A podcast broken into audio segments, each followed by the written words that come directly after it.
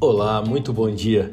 Enfim, é sexta-feira e eu sou Guaciro Filho, consultor econômico da Advância de Corretora, trazendo a vocês nesse dia 18 de novembro mais um Boletim Primeiro Minuto, com as principais notícias que influenciarão suas decisões no mercado financeiro. A leitura dos principais drivers de mercado no cenário doméstico e no exterior são os temas que abordaremos em nosso conteúdo de hoje. No cenário interno, Lula volta a criticar o teto de gastos.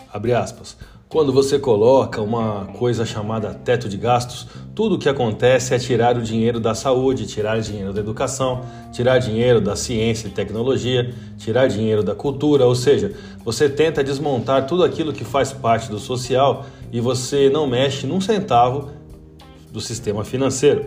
Você não mexe num centavo daquele juro que os banqueiros têm que receber Fecha aspas. E Lula continuou, abre aspas. Ah, mas se eu falar isso, vai cair a bolsa, vai aumentar o dólar. Paciência, porque o dólar não aumenta e a bolsa não cai por conta das pessoas sérias, mas por conta dos especuladores que vivem especulando todo santo dia. Fecha aspas. Dito isso, o mercado tirou suas conclusões. Fato é que, no período eleitoral, Lula, em momento algum, demonstrou preocupação alguma com o teto de gastos, de forma que, agora eleito, simplesmente expõe sua posição. O que tivemos ontem nos mercados foi o extrato das falas relidas acima, contrariando o entendimento de investidores e administradores de fundos que leem de forma clara a minuta da chamada PEC da transição, uma solução para o orçamento de 2023 sem zelo algum às restrições orçamentárias das contas públicas e pior, sem pensar em ferramenta alguma de substituição ao teto. Dentro da equipe de transição, de fato, as possíveis medidas para substituir o teto de gastos que, desde que se lançou o candidato, Lula prometeu terminar, ficaram para o futuro, Questionado sobre onde estaria essa discussão, o presidente eleito é, Geraldo Alckmin, perdão, o vice-presidente eleito Geraldo Alckmin, coordenou uh, a transição, né, vem coordenando todo esse processo de transição. Ele afirmou, abre aspas, questão de, da ancoragem fiscal será debatida com mais calma, não é neste momento, fecha aspas. O dólar, obviamente, ganhou amplo terreno perante o real diante dessa atual política fiscal, no mínimo confusa, e logo na abertura performou 1,85% de alta durante a sessão, foi cedendo e se movimentando abaixo de 1% de valorização. O Ibovespa foi mais expressivo e caiu 2,21%, derretendo a valorização anual de muitos ativos brasileiros. O índice agora opera na faixa dos 107 mil pontos. O Brasil recebeu um fluxo de 3,438 bilhões de dólares em termos líquidos pelo câmbio contratado na semana passada, de acordo com dados do Banco Central desta última quinta-feira, com ingresso tanto pela conta financeira quanto pela comercial. Houve entrada de 1,518 bilhão por meio de operações financeiras na semana passada, contra saldo negativo de 689 milhões da semana finda em 4 de novembro.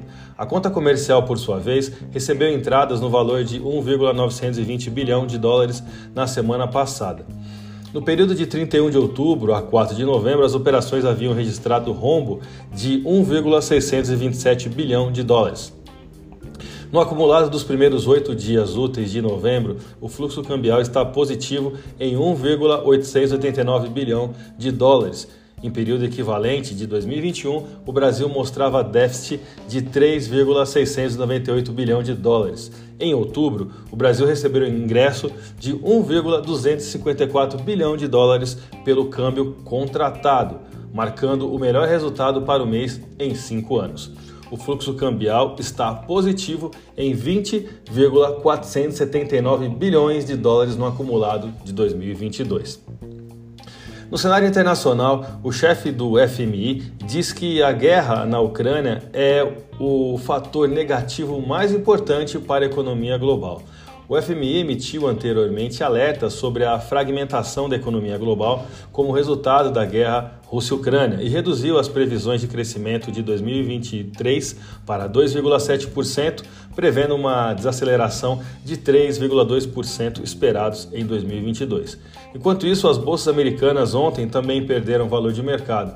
O S&P caiu na quinta-feira e os rendimentos dos títulos saltaram quando as autoridades do Fed sinalizaram que sua campanha de aumento de juros para desacelerar a inflação está longe de terminar. O Dow Jones mudou uh, após cair até 314 pontos na sessão. O S&P caiu 0,41%, enquanto o Nasdaq recuou 0,35%. Vamos aos gráficos, eu vou começar pelo dólar.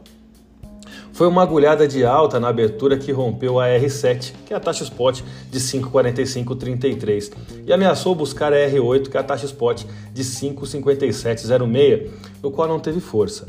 Após atingir máxima na taxa spot de 5,5292, o mercado cambial operou o dia inteiro em volume vendido, arbitrando essa amplitude no spread, andando de lado, né, que nós costumamos falar em candles de curtos tempos gráficos como se estivesse minando as forças do real aos poucos.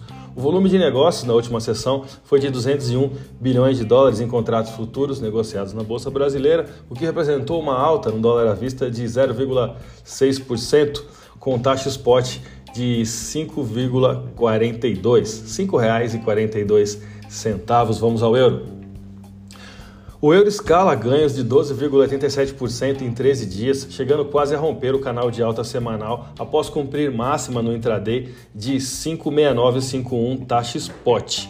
A moeda da zona do euro fechou a última sessão com alta de 0,27% e taxa spot de 5,6264. A minha dica você já sabe. Siga nossos boletins para ficar sempre conectado às principais notícias.